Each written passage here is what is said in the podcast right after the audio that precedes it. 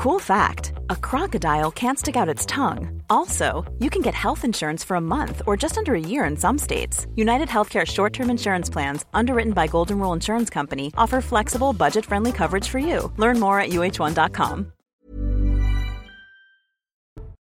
Bonjour, bienvenue dans 90 Minutes Info. Le débat commence juste après le flash signé Adrien Spiteri aujourd'hui. Bonjour Adrien.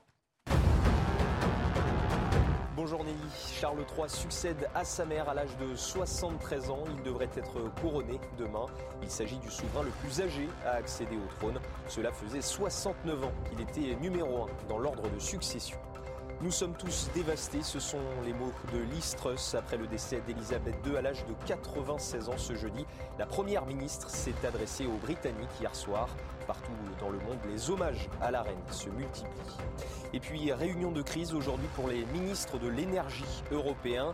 À Bruxelles, ce sommet extraordinaire doit permettre la mise en place de nouvelles mesures pour faire face à la crise énergétique. Ils vont tenter de se mettre d'accord pour enrayer l'envolée des prix du gaz et de l'électricité. Merci et à tout à l'heure pour un nouveau point sur l'info. La Grande-Bretagne, bien sûr, nous y serons dans quelques minutes. La Grande-Bretagne qui pleure sa reine disparue. Et puis, c'était sans doute l'image du jour. Euh, Charles III, c'est lui, euh, c'est comme ça que désormais qu'il faut l'appeler, hein, Charles. Il sera sacré et non couronné. Hein. Il y a une petite différence quand même, mais non, il, sera, proclamé. Il sera proclamé, voilà, euh, demain roi. mais il faudra attendre absolument quelques semaines. Quelques mois, quelques mois. À proprement parler. on va parler avant cela d'un match qui a dégénéré, encore un. Euh, ça s'est passé à, Nice hier. 8000 supporters de Cologne avaient fait le déplacement, parmi eux un certain nombre d'ultras comme on les appelle. Et déjà, à la mi-journée, on a observé euh, des euh, dégradations dans la ville, tandis que là, ce sont les, les images de la soirée dans les gradins. Vous voyez ces images où les stadiers, eux aussi, ont été obligés d'en venir aux mains pour tenter de, voilà, de calmer euh, les énergumènes euh, qui étaient venus euh, en découdre, visiblement. Alors, il y a beaucoup de questions, évidemment, qui entourent l'événement. on va regarder peut-être le tweet de Christian Estrosi sur les dégâts occasionnés dans sa ville, puisque déjà un certain nombre d'individus étaient on va le dire, imbibés hein, à l'alcool après quelques heures de, de, consommation dans les rues de Nice. Je déplore, dit-il, les comportements incivique et scandaleux des supporters euh, du FC Cologne et le non-respect de la ville qui les accueille de manière généreuse et fraternelle, souligne-t-il. Nous adresserons les factures liées aux dégradations et au nettoyage des espaces publics au club de Cologne. On verra d'ailleurs quelle responsabilité imputée à ce club tout à l'heure. Sandra Buisson est avec nous. Bonjour Sandra. C'est euh, vers vous que je vais me tourner dans quelques instants. Jean Garrigue également, merci de nous accompagner euh, euh, cet après-midi. Bonsoir, enfin même si la lumière plateau est un petit peu bon après-midi. nocturne, voilà, on est au cœur de l'après-midi. Marc Menant, oui. Merci d'être là. Vous avez été précieux déjà pour commenter cette actualité dense en, Grande-Bretagne. À vos côtés, Philippe Delorme, qui est historien. Merci d'être resté également. Alors, que s'est-il passé à nouveau, justement? Que s'est-il passé hier lors de ce match pour le compte de la Ligue des Champions, Sandra? Alors tout s'est passé avant le match et ça a commencé euh, dès l'après-midi, euh, vous l'avez dit, puisque euh, c'était, selon les termes employés par le préfet, déjà le Bronx. Les supporters allemands étaient environ 6000, massés donc place Masséna. Ils ont décidé de se diriger à pied vers le stade alors que la préfecture avait interdit ce qu'on appelle la fan walk.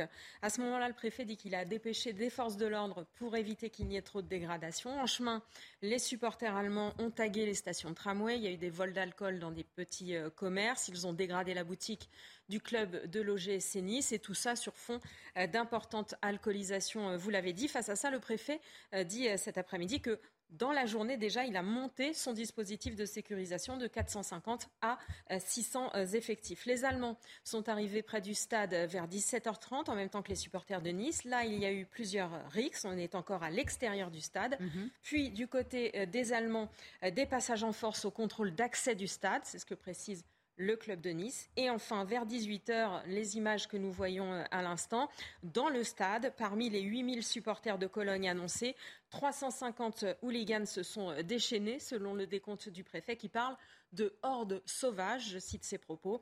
Ils sont sortis de leur tribune pour aller euh, tenter de s'en prendre aux supporters de Nice à coups de bouteilles, de chaises, de barres de fer qu'ils ont trouvées sur place. Ces violences ont provoqué le report du coup d'envoi euh, d'une heure et la situation était revenue euh, sous contrôle à environ 18h30 euh, grâce à l'intervention des forces mobiles à l'intérieur du stade. Et alors le bilan au sortir de, de ce match compliqué? Alors le bilan est toujours celui donné par la préfecture hier, 32 euh, blessés, majoritairement blessés dans les rixes à l'extérieur du stade, donc avant le match. Dans le stade, il y a euh, ce supporter parisien qui a fait une chute de 5 mètres du haut de la tribune. Il était hier en urgence absolue.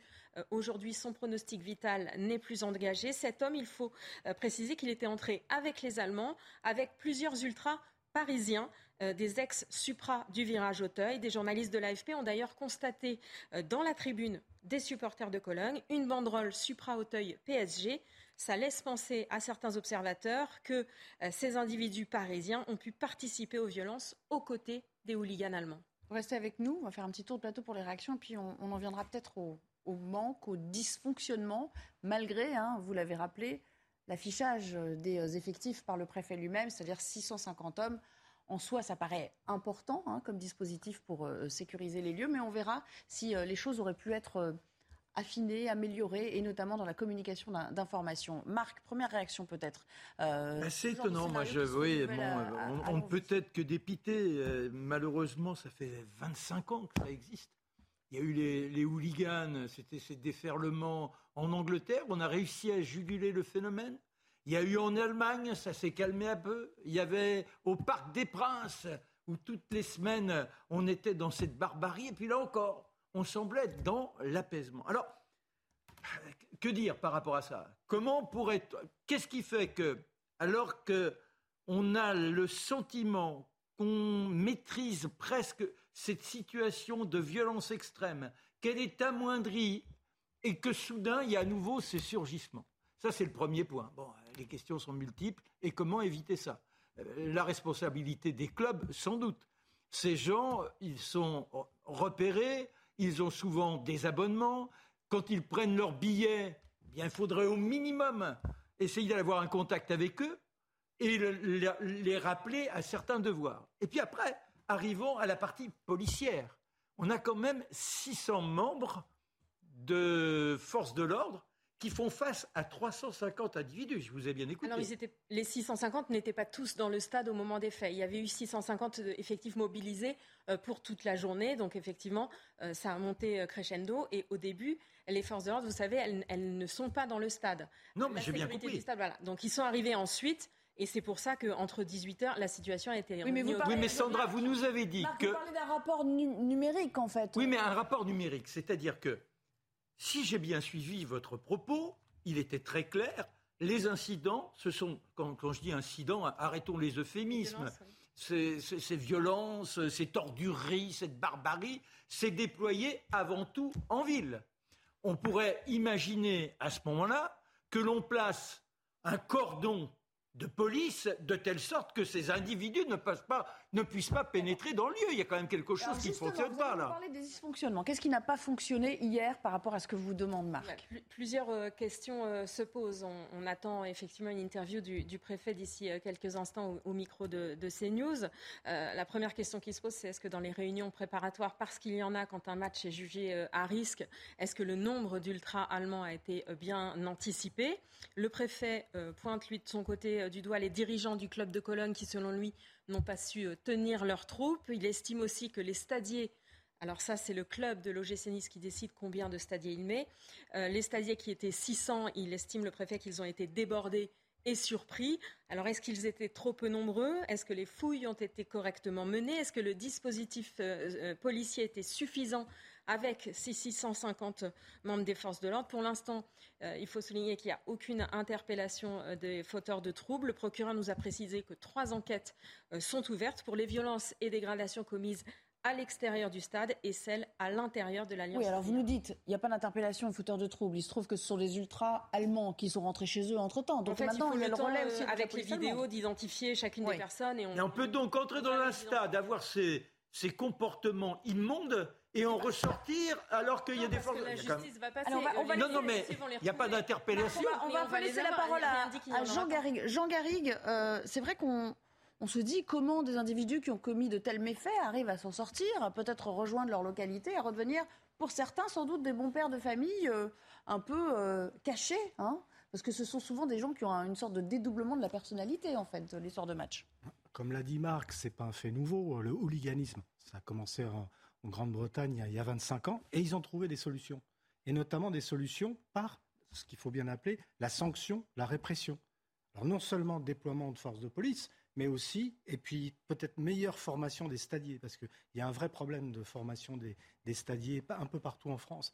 Mais la question de la, de la, de la sanction, de la répression, c'est-à-dire la suppression de l'accès au stade pour les types qui sont comme ça euh, repérés. Parce qu'il y a des caméras quand même, on peut repérer, c'est facile. Ça avait été fait au, stade, au, au, Parc des Princes aussi. Donc si vous voulez, on peut trouver des, des, solutions. Il ne faut pas désespérer parce qu'on peut trouver des solutions, mais ça veut dire une volonté politique. Ça veut dire une volonté des forces de l'ordre de faire leur travail, ou plutôt des ordres qui leur sont donnés pour faire le boulot. Et ça, ça veut dire ensuite des sanctions pénales, des sanctions pénales qui soient aussi bien d'ailleurs du, registre des clubs que du registre de la justice. Ça a déjà été fait. Hein. Il y a des clubs qui ont été sanctionnés pour les oui, agissements mais, de Mais on ne va pas assez loin. Pour, pour, pour les clubs, quelquefois, on va peut-être trop loin, mais on ne va pas assez loin pour sanctionner les individus.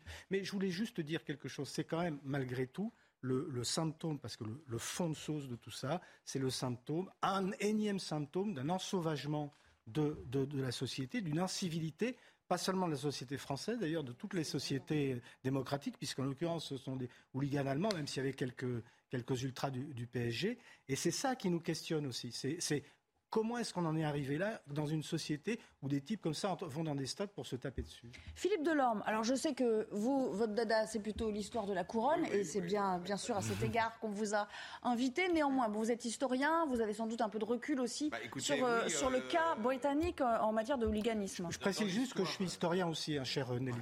Oui, non, mais c'est parce que vous. Alors, et Marc aussi. Oh, moi, je suis pas grand-chose, mais c'est pas grave. on est trois historiens sur le plateau. Non, mais moi, je, je, je, je suis, plutôt un curieux professionnel. moi, je revendique rien. attendez, je vais vous expliquer. Déjà, vous êtes là tous les jours, donc je vous présente même plus Jean-Garry. Ah bah, c'est pas gentil. Hein.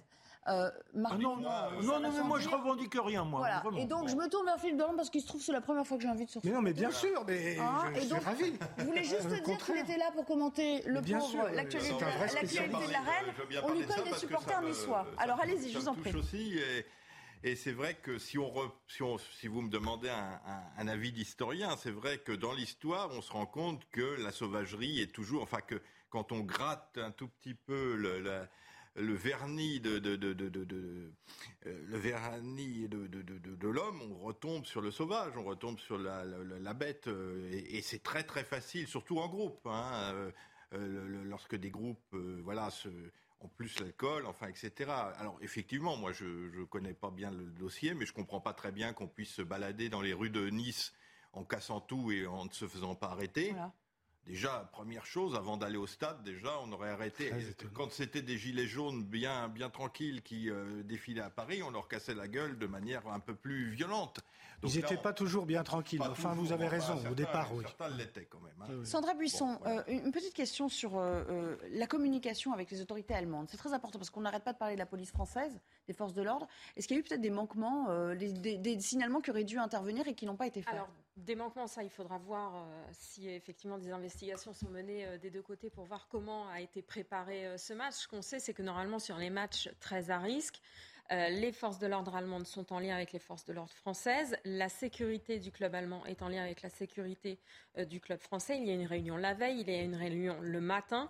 Effectivement, normalement, les forces allemandes ont dû faire, faire savoir aux Français combien d'ultras étaient euh, susceptibles de venir, combien il y avait de, supporters qui étaient susceptibles de venir et combien, euh, dans ce lot des 8000, combien il y avait d'ultras.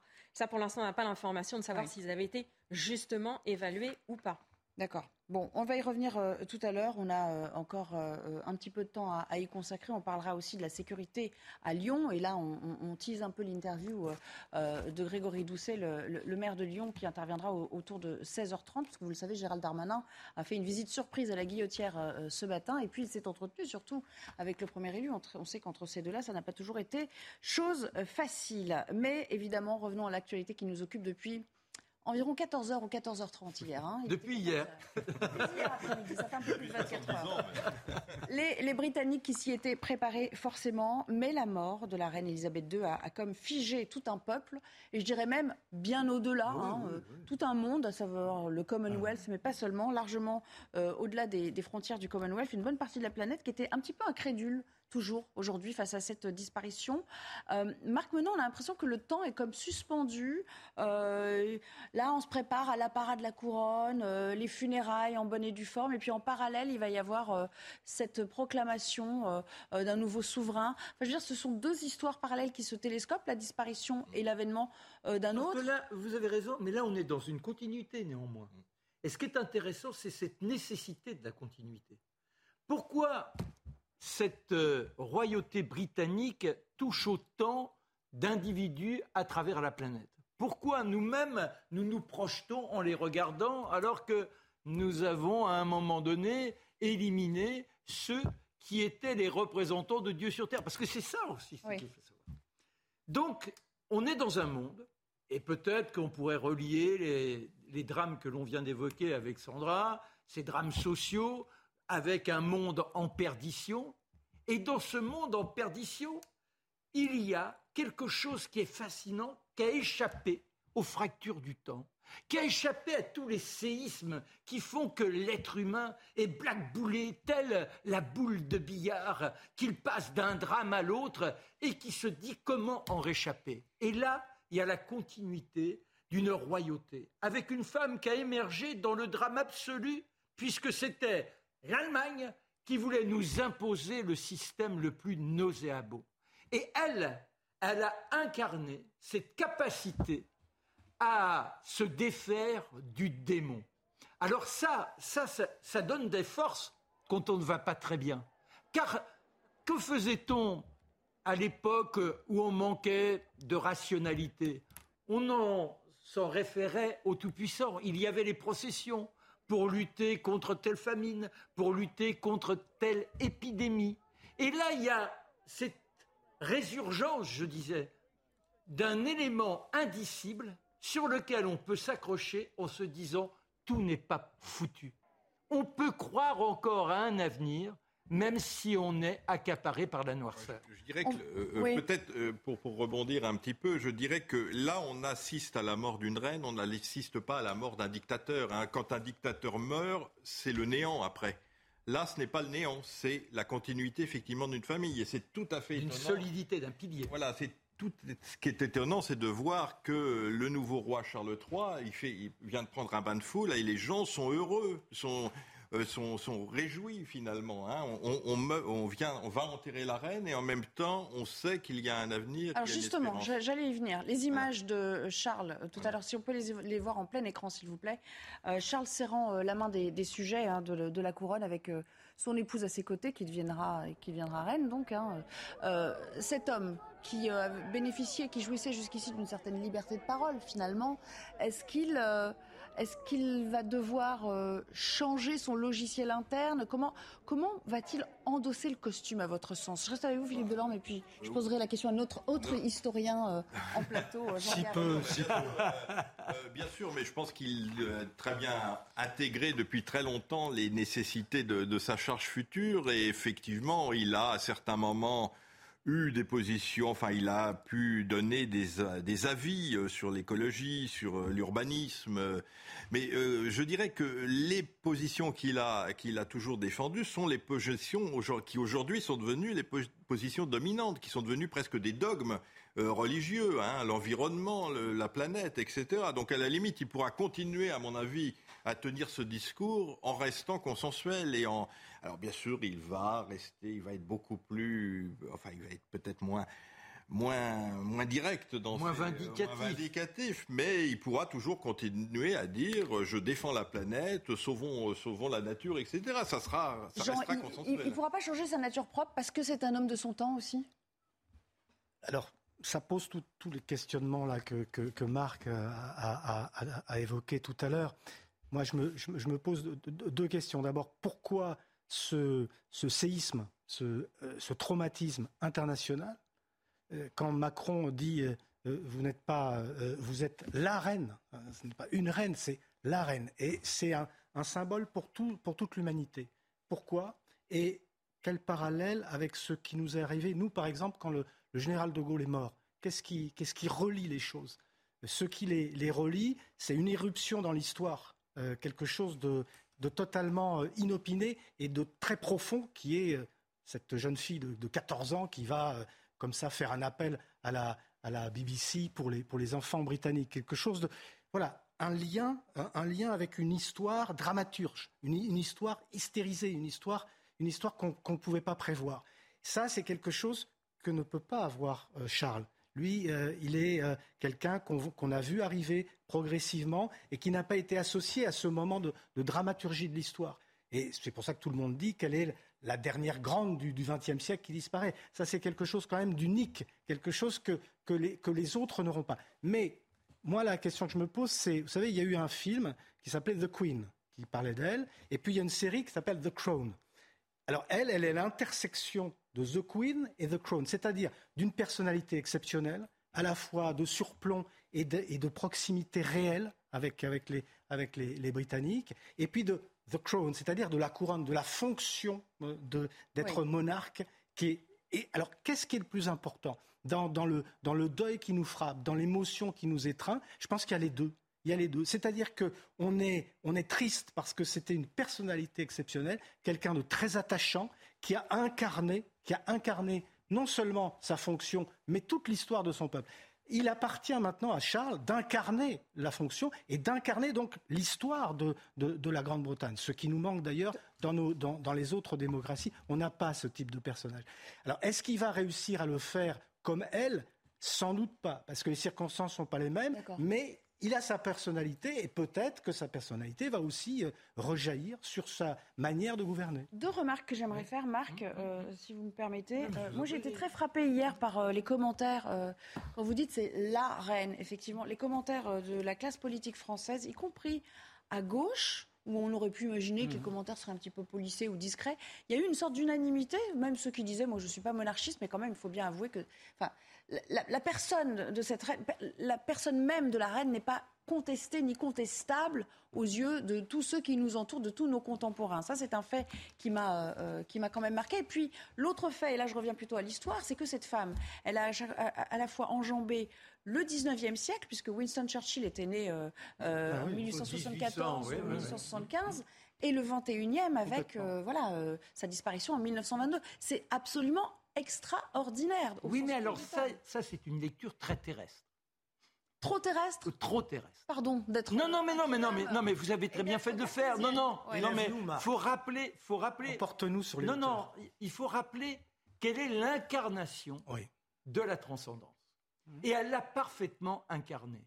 Et c'est ça qui nous met en fascination et en dépendance d'elle, mais qui est également la volonté d'une continuité à travers Charles. On ne perd pas un personnage, on garde une institution. Une institution qui est, aboudée, qui est adoubée par le céleste. Et elle est la force, elle est la force de l'être humain qui peut se galvaniser, qui peut être plus fort que les forces destructrices. Vous voyez, c'est ça qu'elle représente. Donc l'histoire, l'a bien placée dès son plus jeune âge, dès l'âge de 14 ans. Elle façonne ça à la fin de la guerre, quatre ans plus tard, en étant encore dans le courage face aux malheurs de, populations qui ont été détruites pendant quatre ans. Elle va, là encore. Et, qui ont sauvé la démocratie. Complètement. Donc ça, il y a ça. Mais ça ne s'éteint pas avec elle. Quand on dit elle paraissait impassible, c'est parce qu'elle n'était pas un être humain. C'est la différence entre le président qui est élu, qui est un parvenu en quelque sorte, qui se hisse, qui bouscule éventuellement pour essayer d'être le meneur à un instant donné.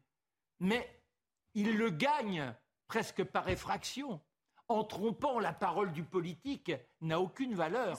Elle, sa parole, c'est la parole de Dieu. C'est une vision presque, enfin, très monarchiste déjà. Ben oui, mais sinon, c'est ça. Oui, d'accord. Enfin, j'ai l'impression que depuis hier, nous sommes tous monarchistes en fait. mais non, mais c'est un. Mais parce que, parce que. Il y a des gens qui sont contre euh, l'idée même de monarchie. Quand même, oui, mais l'intérêt de, de cette institution dans les pays qui ont eu la chance, je dirais, de la conserver. Ça ne veut pas dire qu'on pourrait la transplanter, euh, je dirais, en France ou en Suisse. On ne voit pas un roi de Suisse. Mais il y a des antimonarchistes en, en Grande-Bretagne euh, aussi, euh, vous le savez bien. Oui, mais qui, comme il y a des royalistes en France. je dirais, c'est pas, il n'y a pas de, il a pas, la question ne se pose pas en Grande-Bretagne pour la quasi-totalité de la population. Ils ne sont pas monarchistes, c'est comme ça. Mais il y, y, a besoin d'une instance supérieure. Robespierre, on a tué Dieu et il fait naître l'être suprême. Sans cette référence à quelque chose qui nous dépasse, on se sent un peu paumé. Allez, on s'interrompt. Vous avez entendu ce générique, on revient dans quelques secondes. Merci Marc. Il y a Col. Deuxième partie du débat euh, à suivre dans quelques instants. Avant cela, le rappel des principaux titres de euh, l'actualité avec plusieurs milliers de personnes massées devant le, le palais de Buckingham qui ont salué ce vendredi le, roi Charles III à son arrivée euh, à Londres. Vous le voyez ici descendant euh, de sa voiture accompagné de son épouse euh, Camilla. Il a serré les, mains de, des sujets. On entendait des cris comme God Save the King, évidemment. C'est tout à fait nouveau pour, pour nous tous hein, que cette expression.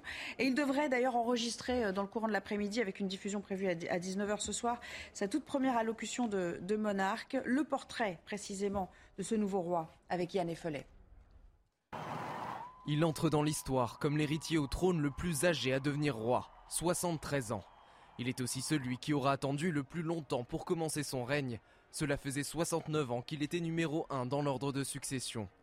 Toute sa ville se savait destinée à porter la couronne. Il est le premier héritier à fréquenter une école, puis une université. Il choisit Cambridge et en sort diplômé d'histoire. Le 1er juillet 1969, il s'agenouille devant celle qui est à la fois sa souveraine et sa mère. Elle fait de lui le prince de Galles au cours d'une cérémonie retransmise à la télévision. Sa vie sentimentale a noirci des pages et des pages de journaux. Les Britanniques retiennent surtout de lui le naufrage de son mariage avec Diana. Ils se disent oui en 1981, de leur union naissent William, puis Harry. Mais leur vie quotidienne est rongée par leurs difficultés à s'entendre. Ils divorcent en 1996. Diana dira avoir souffert de la liaison de Charles avec Camilla, la femme dont le prince est réellement amoureux depuis de longues années. Ils attendent l'année 2005 pour sceller leur union. Ces décennies de prince, Charles les a mis à profit en œuvrant dans plusieurs organisations caritatives. Il crée son Princess Trust en 1976, qui a depuis aidé un million de jeunes à trouver du travail ou fonder une entreprise. Écolo avant l'heure, il est reconnu pour son engagement précoce dans l'agriculture biologique. Il préside le WWF et participe à plusieurs conférences internationales sur le climat. Sa formation royale s'est intensifiée ces dernières années. Il était davantage chargé de représenter la reine lors d'événements officiels. Désormais, c'est toute la nation britannique qu'il représente. Et puis sachez que le cercueil euh, d'Elisabeth II devrait être rapatrié d'Écosse euh, jusqu'à Buckingham euh, à Londres. Dans quatre jours, ce cercueil sera transporté au palais de Westminster. Au bout du neuvième jour auront lieu les funérailles dans l'abbaye de Westminster. Enfin, le cercueil sera inhumé dans la chapelle Saint-Georges. Vous le savez, tout cela a été réglé au millimètre. Les hommages, on continue, bien évidemment. Hier, pluie d'hommages et de euh, communiqués venant d'un peu partout dans le monde. Emmanuel Macron, lui, euh, a posté ce message sur Twitter. Il a salué une amie de la France et une reine de cœur. Euh, il s'est d'ailleurs exprimé en anglais aujourd'hui, le président. Écoutons-le. To you, she was your queen. To us, she was the queen. To us all, she would be with us forever. We will remember and perpetuate the values she never ceased to embody and promote the moral fortitude of democracy and freedom. L'actualité, ce sont aussi ces tags anti-police découverts à, Mulhouse hier. Alliance Police a rapidement réagi. D'ailleurs, dans le quartier euh, de nombreuses insultes figurent sur des murs et, façades de centres commerciaux. Euh, une enquête, entre-temps, a été ouverte. Et puis retour aussi euh, en image à ces affrontements entre supporters de l'OGC Nice et du FC Cologne. C'était hier soir dans la tribune juste avant le match. Et puis un petit peu plus tôt aussi des dégradations dans la ville de Nice. Le parquet euh, de cette commune a décidé d'ouvrir une enquête pour trois chefs d'accusation. Dégradation en réunion, violence en réunion aux abords du stade et à l'intérieur. Sachez qu'il n'y a eu aucune interpellation à ce stade et le bilan provisoire fait état de 32 blessés, dont 7 policiers et un stadier. Voilà, vous savez tout. On va continuer à parler euh, de sécurité tentative de maintien de l'ordre, dirons-nous. Lui avait promis de revenir après l'agression, vous en souvenez, de trois policiers à la Guillotière dans le 7e arrondissement lyonnais. C'est bien sûr Gérald Darmanin qui a fait une visite surprise d'ailleurs dans ce quartier euh, euh, ce matin. Puis ensuite, il a rencontré le premier élu de la ville qui sera en direct avec nous d'ici euh, quelques minutes. Grégory Doucet qui répondra à nos questions dans 90 minutes info. Je propose d'écouter ce qu'a dit Gérald Darmanin à propos de son interlocuteur du jour. Vous savez, leur rapport a été plus que tendu dans le courant de l'été. Et même avant cela, c'est une saga qui se poursuit. J'ai annoncé l'arrivée de 200 CRS, vous l'avez vu, à Chassieux pour la métropole lyonnaise l'année prochaine, et qu'il y a 200 policiers de la police aux frontières qui euh, seront là euh, au début euh, de janvier 2023 pour armer le nouveau centre de rétention administratif, puisque j'ai rappelé notamment à Monsieur le maire que 90% de la délinquance à la guillotière était le fait de personnes étrangères. En revanche, je suis resté très largement sur ma faim, pour ne pas dire très désappointé, du fait que Monsieur le maire de Lyon, euh, pour l'instant, n'a d'ailleurs toujours pas été voir les effectifs de policiers qui ont été blessés cet été, et je l'ai encouragé à aller voir les, policiers nationaux. Il sera évidemment bien reçu au commissariat de, police. Que nous n'avons toujours pas eu d'augmentation du nombre de caméras de vidéoprotection, pour des raisons que je n'explique pas, et, c'est le seul maire de France avec qui nous avons euh, cette difficulté. Bon, Jean Garrigue, euh, les choses ne semblent pas très apaisées. On sait qu'il avait réclamé des effectifs supplémentaires pour euh, la police municipale. Oui, mais enfin, il faut bien que je fasse un commentaire. Euh, entre la police municipale, euh, ça n'a pas été fait pour l'instant. Lui, dans le même temps, a annoncé des renforts. on sent que la rencontre n'aura pas servi à grand-chose aujourd'hui. Il y a une part de communication. Gérald Darmanin occupe le terrain depuis cet, été. Bon. Mais en même temps, c'est un choc des cultures parce qu'on voit bien qu'il y a une réticence d'un certain nombre d'élus, notamment de ces de ces maires euh, écolos qui ont été élus dans la grande vague des, maires écolos des dernières élections municipales, qui ont de manière idéologique une répugnance à utiliser un certain nombre de moyens à leur, à leur service pour assurer l'ordre public, que ce soit les caméras ou le renforcement des polices municipales. Vous avez un, un ministre de l'Intérieur qui essaye de montrer que la politique de, son gouvernement est une politique qui prend à bras le corps les, enjeux régaliens et notamment celui de la sécurité. Donc il n'y a pas de raison que les choses s'améliorent. Chacun a intérêt à montrer qu'il est, par rapport à son électorat, dans son, dans son couloir, euh, qui fait, qui fait, le, qui fait le job. Et finalement, c'est un petit jeu euh, de je t'aime moi non plus, où, où, chacun entretient un petit peu l'autre dans, sur, sur, ses positions.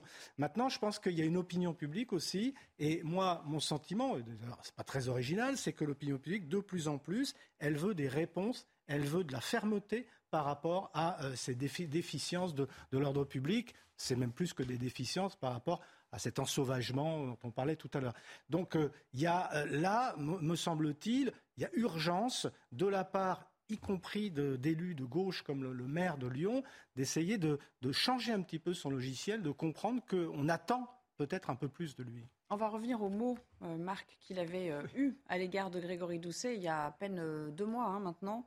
Il lui avait dit on envoie une compagnie de CRS pour pallier la naïveté ou le militantisme naïf de votre personne. Euh, il y a une idéologie anti-flic. Vous avez une idéologie anti-flic, lui avait-il dit. Donc euh, voilà, il était justement, c'est pour rebondir sur ce que vous disiez. C'est de la politique, mais enfin, il était allé quand, même, euh, quand même, un petit peu, un petit peu loin dans le propos. Oui, non, mais déjà tout à l'heure, vous présentez bien les choses parce que vous le, le faites de façon malicieuse. Et ça fait ressurgir quoi? Mais je dirais un monde de politicards on attend quoi? On n'attend pas un débat public de guerre de mots comme ça? On voudrait que des politiques euh, se retrouvent dans les arcanes, qu'ils travaillent sérieusement et qu'ils arrivent avec un résultat. Quel est ce monde où on a l'injure, l'invective vis-à-vis euh, du, ministre, vis-à-vis du maire? Vous, vous avez raison de souligner ça tout à l'heure. Moi, je trouve ça incroyable que le ministre soit là comme ça. Vous vous rendez compte Vous êtes ministre, il y a un maire qui, euh, théoriquement, est censé régler les problèmes de sa région et vous le traitez pratiquement d'incapable, de, de fainéant, ne prenant pas la moindre initiative. Et l'autre, là je reprends les autres propos que vous venez de citer, mais avouez quand même, dans un monde où on a du mal à déterminer les gens pour euh, se rendre dans les, dans, dans, dans, les bulletins, enfin dans les salles de vote, ce n'est pas demain qu'ils vont euh, changer d'attitude. Vous, vous, dites, mais c'est pas possible qu'ils agissent. Mhm. On va y revenir tout à l'heure. Euh, l'autre actualité qui nous occupe aujourd'hui, c'est bien sûr la disparition de la reine Philippe Delorme est, est avec nous. Pas de la reine Philippe Delorme. également. Vous avez décidé de tout Mais non, mais, mais pas du tout. Mais non, Nelly.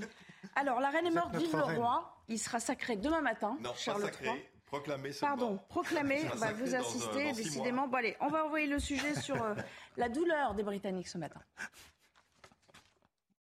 Le deuil s'abat sur le Royaume-Uni. Le drapeau est en berne, comme le moral des Anglais nombreux à venir se recueillir devant Buckingham Palace depuis l'aube. Tous peinent à réaliser le départ de leur souveraine. Je pense qu'il faut se souvenir d'elle comme d'une dirigeante extraordinaire dans une époque de changement profond. Je suis très triste et émue. Elle a toujours été dans ma vie. Je n'ai connu rien d'autre. Donc c'est un gros choc. Les choses vont changer. Nous allons avoir une monnaie différente. Ça va juste être incroyable. Les choses vont changer. Réveil difficile également au nord de l'Écosse. Devant le château de Balmoral, la dernière demeure de la reine, les fleurs se comptent par dizaines. Il, y a aussi, les tenues de la reine. Alors ça, c'est quand même euh, ah un collector. On, vous a gardé euh, le euh, meilleur. Regardez, ces tenues toujours pastel ou flashy, c'était selon. Et puis surtout, ces, ces sacs mémorables. Le tout mis en image. Un style reconnaissable entre tous, peu commun pour une chef des forces armées. Les tenues d'Elisabeth II, parfois désuètes, souvent flashy, c'est sa technique imparable pour être vue par le public malgré son mètre 60. La reine aura également fait de ses chapeaux sa signature. Du bonnet des premières années, à la casquette de la princesse conduisant une ambulance pendant la Seconde Guerre mondiale, jusqu'à la couronne posée sur sa tête en 1953. Sa robe est dessinée par son couturier fétiche, Norman Hartnell. La robe du couronnement est considérée comme l'une des pièces les plus importantes de la mode britannique du XXe siècle, réalisée par un créateur de mode britannique. La reine a choisi parmi les huit options différentes que Hartnell lui a présentées, et elle a fait ses propres interventions dans la conception. Perles, cristaux, broderies, la reine porte parfois des œuvres d'art. Mais beaucoup de ses tenues sont signées Angela Kelly, ici en noir à droite de l'image. La bieuse britannique est si proche de la reine qu'elle porte ses souliers neufs avant elle pour lui éviter des ampoules. Ensemble, elles ont mis au point un style classique qui s'ajuste à toutes les sensibilités culturelles, comme ici, aux Émirats arabes unis. Les vêtements soutiennent la reine dans ses divers rôles, en tant que chef de l'État, mais aussi chef du Commonwealth, chef des forces armées, chef des ordres de la chevalerie, et ainsi de suite. Les tenues de la reine sont autant d'armes diplomatiques pour celles qui n'avaient pas le droit d'exprimer ses opinions politiques. Pourtant, certains de ses choix vestimentaires ont semé le doute comme ce chapeau porté au Parlement plein Brexit. Avec ses cinq fleurs jaunes disposées en cercle sur fond bleu, la ressemblance avec le drapeau européen est troublante. Mais Angela Kelly affirmera dans un livre qu'il ne s'agissait que d'une coïncidence. Un an plus tard, alors que Donald Trump est en visite au Royaume-Uni, Elisabeth II choisit trois broches. La première est un cadeau du couple Obama, la deuxième vient du Canada avec qui le président américain est en froid, et la troisième est celle portée à l'enterrement de son père, George VI. La reine essayait-elle de passer un message sans un mot? Elle le faisait en permanence avec son personnel grâce à un code secret impliquant son traditionnel sac de marque britannique. Bras gauche, l'entretien pouvait continuer. Bras droit, la reine s'ennuyait. Il était temps de s'en aller. Marc, elle envoyait donc des messages à travers ses tenues. À l'époque, on aurait dit toilettes, hein, quand on parlait de ses toilettes, quand on parlait de nos mères ou de nos grands-mères. Euh, j'ai cru lire hier, vous me corrigerez si c'est faux, mais qu'elle n'avait pas accordé d'interview en tant que souveraine. Est-ce que c'est vrai qu'elle n'accordait pas d'interview? Non. Quand même, elle, est intervenue à la, BBC. À L'interview auprès d'un. C'était un, grand média ou d'un journal. Un reportage. Non, non, le seul qui l'ait fait. Son, mari avait accordé une interview, je crois, pour euh, je ne sais plus quel anniversaire, c'est 90 ans ou quelque chose comme ça mais c'était extrêmement, euh, extrêmement rare. Euh, pour revenir aux robes, enfin, il y a une anecdote qui est amusante. On a vu la robe de, de son mariage, et on est en 52, donc c'est encore, il y a encore des restrictions à la fois alimentaire, euh, textile, etc. Et les Anglaises vont lui envoyer des bons, des bons de textile mm. pour qu'elle puisse euh, acheter un, supplément de, ah supplément de tissu. Et puis finalement, euh, les choses se sont arrangées, donc on a renvoyé les bons de textile aux dames en question. Mais enfin, vous voyez, les, les Anglaises voulaient en quelque sorte participer à la voilà, la confection de cette robe à une époque où le tissu était rationné et donc Bon, c'est assez joli comme, comme image. On a souvent dit que les tenues étaient le reflet de son humeur, là où on disait d'elle qu'effectivement, elle était toujours d'humeur impassible et, euh, toujours euh, euh, d'humeur bah, égale. Hein. Oui, et puis ce choix des, couleurs, c'est aussi une manière justement d'incarner, de, se, de se faire remarquer au milieu de, de la foule, d'être quelque chose de différent. C'est très important. De même que l'idée que, vous avez agitée, c'est-à-dire de ne pas donner d'interview comme ça. Never explain, never complain. C'est-à-dire que vous, le, roi ou la reine, c'est quelqu'un qui prend de la hauteur, qui prend de la distance. Il, ne peut pas se, confier, il ne peut pas être au, dire, au, ras des pâquerettes, au ras des autres. Est-ce qu'on ne peut pas dire il est, deux secondes. Est-ce que plutôt qu'il prend de la hauteur, il incarne la hauteur? C'est une grande oui, différence. Parce que j'allais rajouter quelque chose, c'est que et c'est ça qui est le, secret, je veux dire, et qui le différencie des présidents de la République, notamment des, derniers du XXIe siècle, ou la majorité des hommes mhm. politiques, c'est-à-dire qu'ils sont à la hauteur, ils incarnent la hauteur, et en même temps, comme c'était son cas, elle pouvait incarner aussi une très grande proximité, une très grande attention à ces, à ces sujets. tout le monde dit que lorsqu'elle visitait un EHPAD ou que, que, une maison de retraite, un hôpital, elle était extrêmement proche des, gens, elle, elle, était à leur écoute. Elle incarne la hauteur parce qu'elle ne la recherche pas aussi. Voilà, c'est ça. C'est ça. C'est-à-dire qu'elle est, elle est là par hasard, en quelque sorte, enfin par le hasard de la naissance, en tout oui, cas. Oui, mais c'est là. Après, vous oui. pouvez dire la naissance. Mais non, mais c'est pas moi qui. Là, on est dans le symbolique. Elle n'a rien à prouver. Voilà, voilà. En tout cas, elle est là. Euh, elle demande pas, elle demandait pas à y être. Voilà. Et elle, fait le job sans qu'on lui. De... Elle n'a pas à tricher, elle n'a pas à racoler, elle n'a pas à avoir une parole fluctuante. C'est dès le départ elle est en place car quelque chose quelque chose qui lui tombe dessus en quelque sorte et qui, la, désigne. Par conséquent, elle n'a pas à répondre à la presse. Au-delà de la réserve qui est induite par le fait qu'elle n'est pas la personne exécutante d'une politique. D'ailleurs, on le voit bien aujourd'hui, là, parce que Charles III, là, quand il serre les mains, là, enfin, c'est plus, c'est plus le prince de Galles, mm. c'est euh, ce que vous disiez tout à l'heure, le, c'est le corps du roi qui, l'intègre. Il a intégré la, fonction. Donc, il est devenu, il est le roi, et les gens lui, lui serrent la main, ils, se, ils se rendent compte. Mais il y a une différence quand même, Marc, pour vous. C'est pas ça, c'est que je crois que si l'on reste dans ce principe de quelque chose de qui nous dépasse, de supérieur, qui nous place en dehors de notre petite humanité, de notre grouillement, il ne devrait pas avoir cette attitude-là. Il devrait rester à distance. Quand vous lisez toute l'histoire, non, non, mais c'est-à-dire que tout à l'heure, il y a une femme qui l'embrasse. Vous imaginez quelqu'un qui irait embrasser Louis XIV Ah oui, parce que lorsqu'il touchait les écrouelles, ah, non, mais... il les embrassait. il, non, non, c'est roi Plusieurs dizaines, non, dizaines de milliers par, Non, non, c'est pas, de la, pas de cette façon-là que ça se passe. Ah, mais si, le bain de foule a été inventé par les rois. Non, mais je comprends ce qu'il veut dire. C'est-à-dire qu'à un moment donné, vous venez en attendant le miracle de celui qui est l'intercesseur, qui est l'intercesseur. Il vous touche parce que à ce moment-là, il est le fluide de Dieu. Mais de manière... C'est pas du tout la même chose que je te tiens à la poigne. Mais là, on, a, on, arrive dans le savez... côté euh, japonais. Enfin, c'est la, la, la mystique de l'empereur japonais qui est c'est intouchable. Euh, Mais vous savez, de, manière très étonnante, ce, ce type de, de, comportement, c'était ce qui était attribué aussi au général de Gaulle. Je veux dire que les, les, les gens venaient, y compris pour faire euh, toucher leur bébé par le général de Gaulle, comme le, comme le roi Thaumaturge, comme le toucher des écrouelles.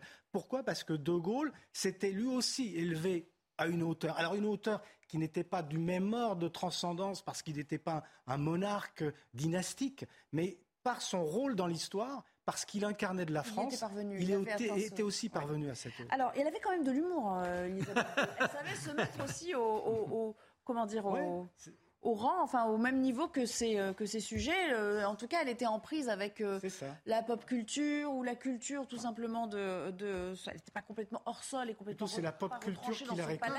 Elle avait, elle avait anobli les Beatles, mais c'était une époque où elle était encore une jeune femme. Hein. Elle avait à peine 40 ans 60, hein. lorsque les Beatles étaient à la mode. Donc elle est, elle est de l'époque des Beatles d'une certaine Mais alors, regardez ce qu'elle a fait avec l'ours Paddington, qui est quand même ah une sommité aussi en Grande-Bretagne. Regardez cette fameuse séquence où elle prend le thé avec l'ours Paddington. Thank you for having me. I do hope you're having a lovely jubilee. Tea? Oh, yes, please.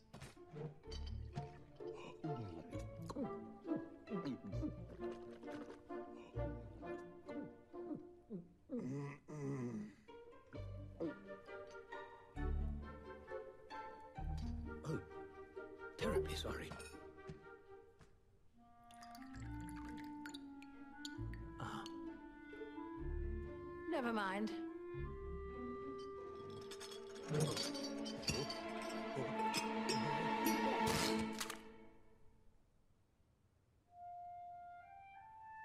dear.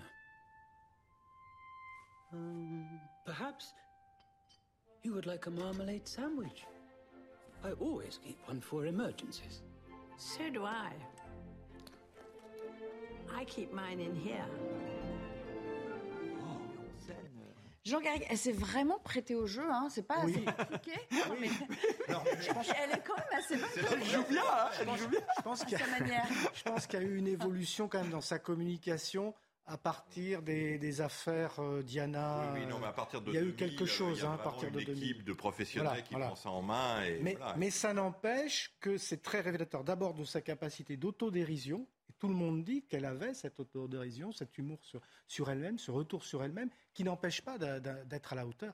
Et là, en fait, elle reprend un dialogue avec, avec Paddington, mais Paddington, c'est aussi quelque part un témoin finalement du- de la culture britannique, une culture euh, pour les enfants, etc. Mais c'est quelque chose qui, qui fait partie du patrimoine. Ce sont deux monuments. Ces deux monuments. Donc elle n'est pas décalée par rapport à ça. Elle est, comme elle est l'histoire. Elle ne rencontre pas les youtubeurs, je ne sais comment, Voilà. à l'Élysée. vous C'est ça. C'est- tout à c'est- fait différent. c'est tout à fait Non, mais c'est Voilà.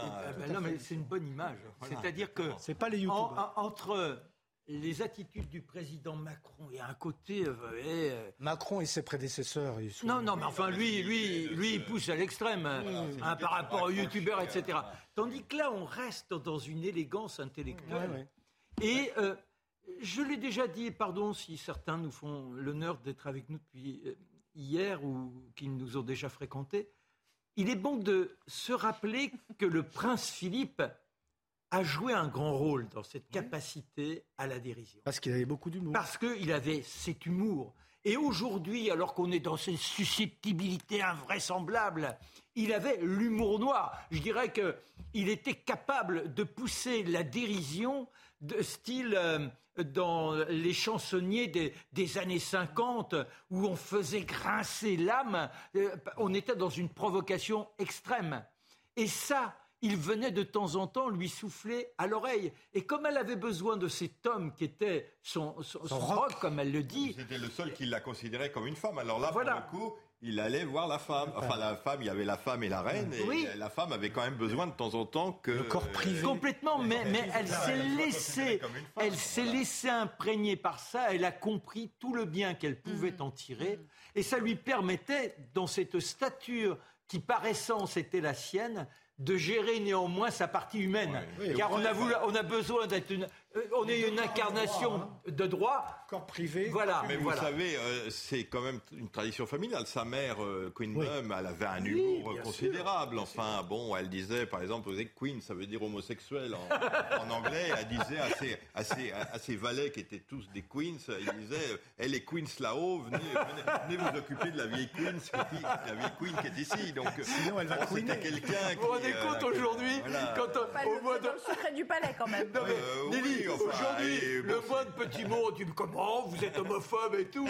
il savait s'amuser. Oui, oui, il y avait une espèce C'est Allez, une on belle va- leçon. c'est une On va belle s'interrompre euh, à nouveau et on reviendra pour euh, parler de sécurité à Lyon. Vous le savez, nous serons en direct avec euh, Grégory Doucet, euh, puisque Gérald Darmanin était sur place. Il l'a rencontré euh, à la mi-journée. La rencontre a, a enfin eu lieu, si on peut euh, se permettre ce, ce commentaire. Et, et on lui posera euh, toutes les questions que vous voulez, y compris euh, Marc et, et Jean, dans un instant à Grégory Doucet, tout à l'heure.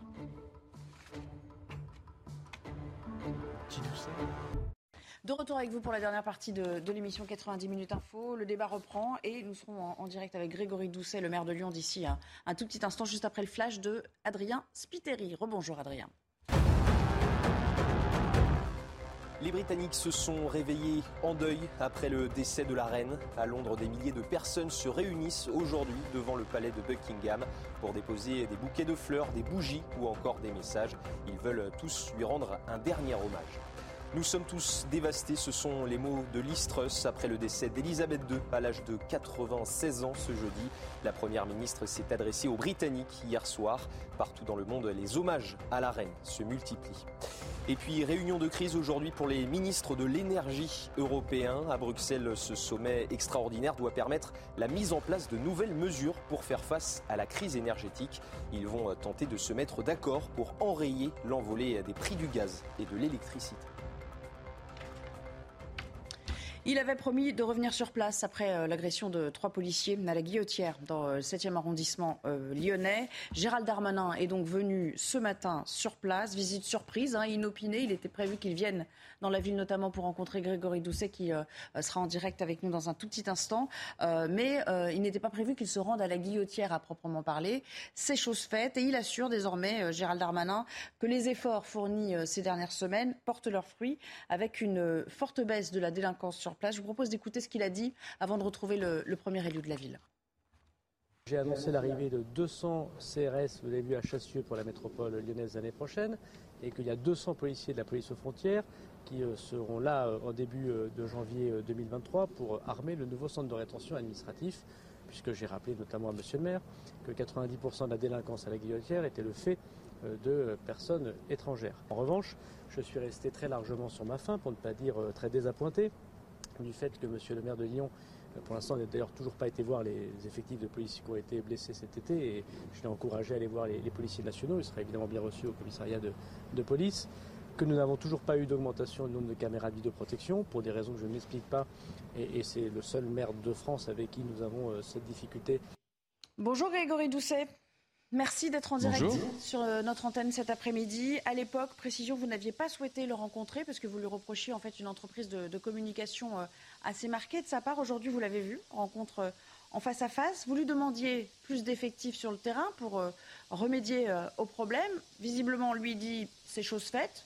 Il a, de son point de vue, tenu sa promesse. Ce qui veut dire que vos rapports, ils sont apaisés aujourd'hui, ça y est? Écoutez, le ministre Darmanin est, venu à ma rencontre. je l'ai reçu à l'hôtel de ville. On a passé un, temps certain ensemble, hein, plus d'une heure à échanger sur la situation. Bon, euh, bien évidemment, on a aussi parlé de nos, euh, nos désaccords sur un certain nombre de sujets de fond. Euh, et puis on a échangé sur les différents points sur lesquels on, s'était entendu. On a parlé effectif, on a parlé, enfin des différents sujets sur lesquels on avait prévu d'échanger. malgré tout, comme ça a été dit un, peu plus tôt, présenté là sur votre antenne, euh, il y a eu euh, cette visite euh, réalisée sur, le quartier de la Guillotière. Cette visite du, ministre, elle est, évidemment politique. C'est un ministre candidat qui vient à Lyon. J'ai déjà, déjà dit ce matin, moi j'ai pas envie que Lyon soit simplement un, terrain de jeu pour un ministre candidat. Voilà. Malgré tout, on travaille bien de notre côté avec les services de la préfecture, avec les services du, procureur de la République également, et on avance.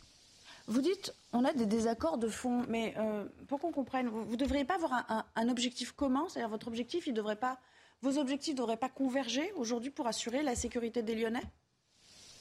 Si, bien sûr, bien sûr, c'est un objectif qu'on partage. Et d'ailleurs, c'est pour ça que je vous disais à l'instant euh, qu'on travaille bien avec la préfecture, avec les services du procureur, euh, sur tous les territoires où les phénomènes de délinquance sont importants. Euh, le ministre le disait ce matin, la mobilisation euh, supplémentaire de, policiers sur le quartier de la Guillotière eh bien, euh, porte ses fruits. Vous savez, c'est ce que je lui demandais depuis, depuis le début, hein, depuis le début de ma mandature. J'avais été le voir pour lui demander des, policiers supplémentaires. Ils, ils ont mis du temps à arriver. Voilà, maintenant ils sont là. surtout, je lui ai rappelé ce matin que c'était important que les policiers soient visibles, soient sur le terrain. C'est ce que, c'est ce que font aujourd'hui euh, les, CRS qui sont sur euh, ce quartier-là notamment, ils font des, patrouilles pédestres. Eh bien, ça permet de dissuader, ça permet de faire de la, prévention et, ça, c'est important. Euh, vous vous dites, il l'a finalement fait. En gros, c'était sa charge. Lui vous disait, il faudrait que vous fassiez votre part également, puisque à l'époque, on le rappelle, il aurait aimé que vous augmentiez les effectifs municipaux. Il aurait aimé que vous amélioriez la vidéosurveillance ou encore que vous preniez des arrêtés anti rassemblement. Pourquoi ne pas avoir joué le jeu pour aller dans le même sens, euh, travailler de concert pour la même, la même, le même objectif? Non. C'est exactement ce que nous faisons depuis le début de cette mandature. Vous savez, euh, j'ai investi 5 millions d'euros, 5 millions d'euros dans les équipements dédiés à la sécurité et notamment sur les dispositifs de vidéosurveillance. Pour vous donner quelques exemples, on a fait l'acquisition de caméras nomades, on équipe nos, policiers municipaux de caméras piétons.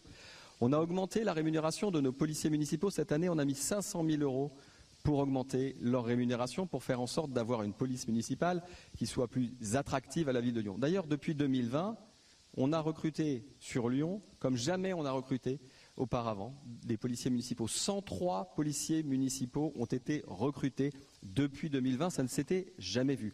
Donc oui, nous aussi, on est très investis. Effectivement, la sécurité, c'est quelque chose qu'on travaille ensemble. Et comme je vous le disais tout à l'heure, on travaille très bien avec la préfecture, avec les services du procureur, et on avance. On le voit, on a des résultats aujourd'hui, effectivement, sur le quartier de la Guillotière, notamment. Bon, ben alors aujourd'hui, du coup, vous dites euh, bravo Gérald Darmanin et bravo la police nationale? Je dis bravo à tous les, agents, police nationale, police municipale. vous savez, euh, moi je suis d'abord, en premier lieu, en responsabilité de la police municipale. Eh bien, je leur rends hommage d'abord parce qu'ils sont, extrêmement investis. Tous les matins, sur la place Gabriel Péry, dans ce quartier de la Guillotière, eh bien, je mobilise les forces de la police municipale eh bien, pour, patrouiller, pour être présente auprès des habitantes, des habitants, des commerçants euh, de, cette place. Et on prend notre part, oui. Eh bien, oui, c'est cet effort conjoint qui fait qu'on arrive eh bien, à ramener euh, de la sécurité, de la tranquillité publique dans notre ville. Grégory Doucet, juste une question. Euh, cette fameuse place Gabriel Péry que vous évoquez, qui est en plein cœur hein, de, de, la Guillotière, c'est un peu le point névralgique de ce, de ce, quartier que les Lyonnais connaissaient bien, j'allais dire, parce que pour certains, ils le connaissent moins bien aujourd'hui. Par exemple, jusqu'à récemment, quand on était une femme, le soir, vous savez très bien, c'était devenu impossible de se promener euh, euh, place Gabriel Péry. Est-ce que c'était pas insupportable quand même de vous dire ça pour le maire que vous êtes, qu'il y avait des no woman's land dans votre ville Absolument. Et est-ce que vous pouvez nous assurer que ça ne se reproduira plus donc Absolument. Et c'est pour ça, c'est pour ça que nous mobilisons de notre côté la police municipale, et que je suis satisfait de la, mobilisation de la police nationale. Je veux dire, on ne pouvait pas laisser cette situation perdurer. Alors après, cette situation, elle n'est pas nouvelle. Vous savez, hein, euh, la place Gabriel Péry, ça fait très longtemps qu'elle était euh, soumise euh, eh bien, à, une, délinquance, à des incivilités assez, assez importantes. Eh bien, on a pris à bras le corps ce sujet dès notre élection. C'est pour ça, encore une fois, que j'avais été voir le ministre Darmanin déjà à l'époque. Mais on mobilise de manière spécifique notre police municipale sur la place Gabriel Péry.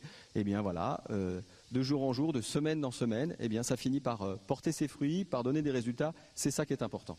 Bon, on essaiera de faire la même interview avec Gérald Darmanin pour lui demander si lui il trouve qu'il y a assez de policiers municipaux euh, sur le terrain. On verra s'il est content lui aussi des efforts que vous avez fournis, puisque vous nous dites 103 ah, agents. il me disait ce matin, il me disait ce matin qu'il les avait rencontrés, puisque euh, il, est allé, euh, il, est allé sur la place Gabriel ce matin, euh, la Gabriel Péry, pardon, ce matin. il m'a dit lui-même avoir pu rencontrer des policiers municipaux. C'est bien la, preuve qu'ils y sont le matin. D'accord. Marc, vous avez une question à lui poser? Oui, enfin deux choses, monsieur le maire.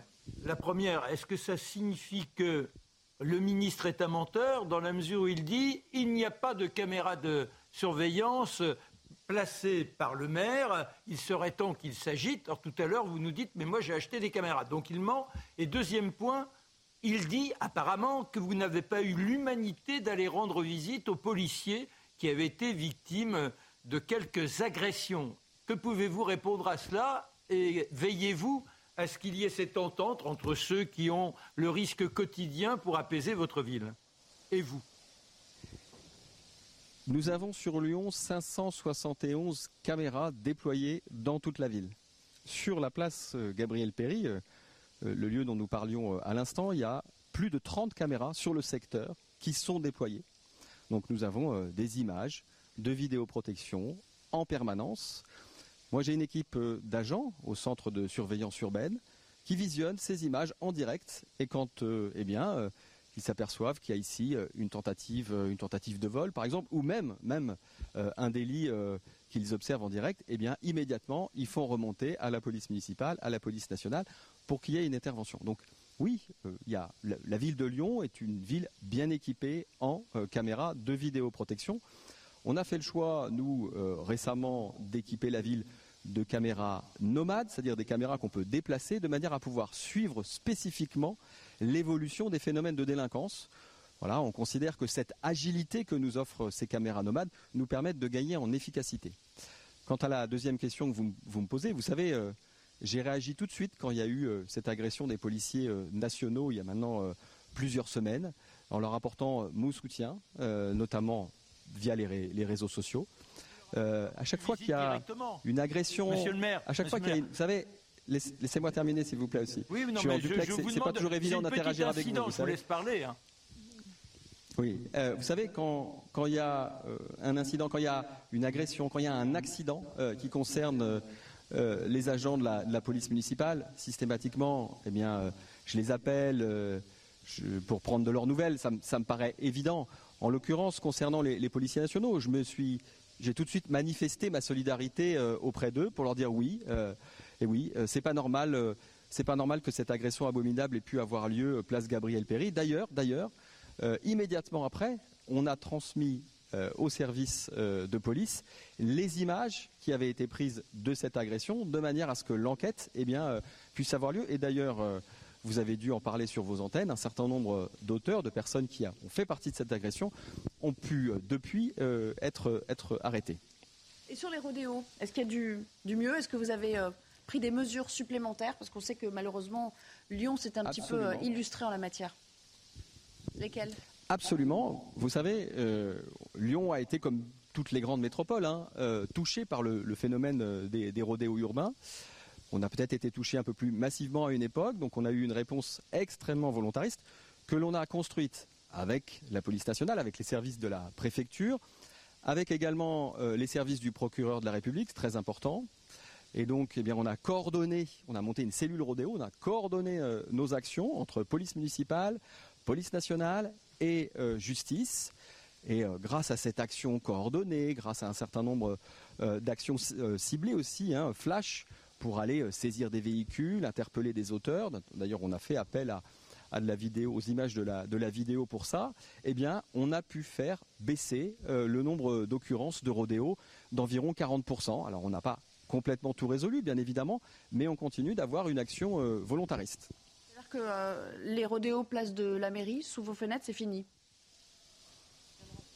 Écoutez, euh, c'est fini. En tout cas, comme je vous l'ai expliqué à l'instant, on a une euh, action volontariste.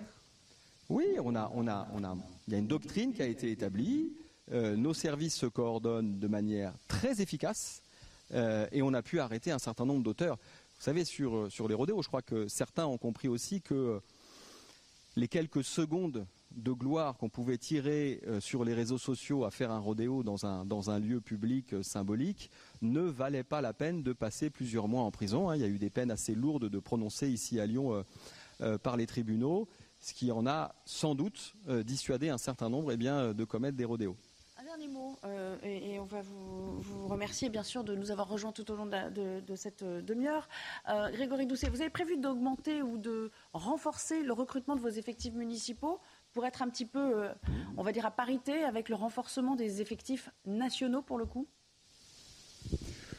Alors j'ai pris la décision d'augmenter euh, les, effectifs, de la police municipale euh, dès mon arrivée en fait aux, responsabilités.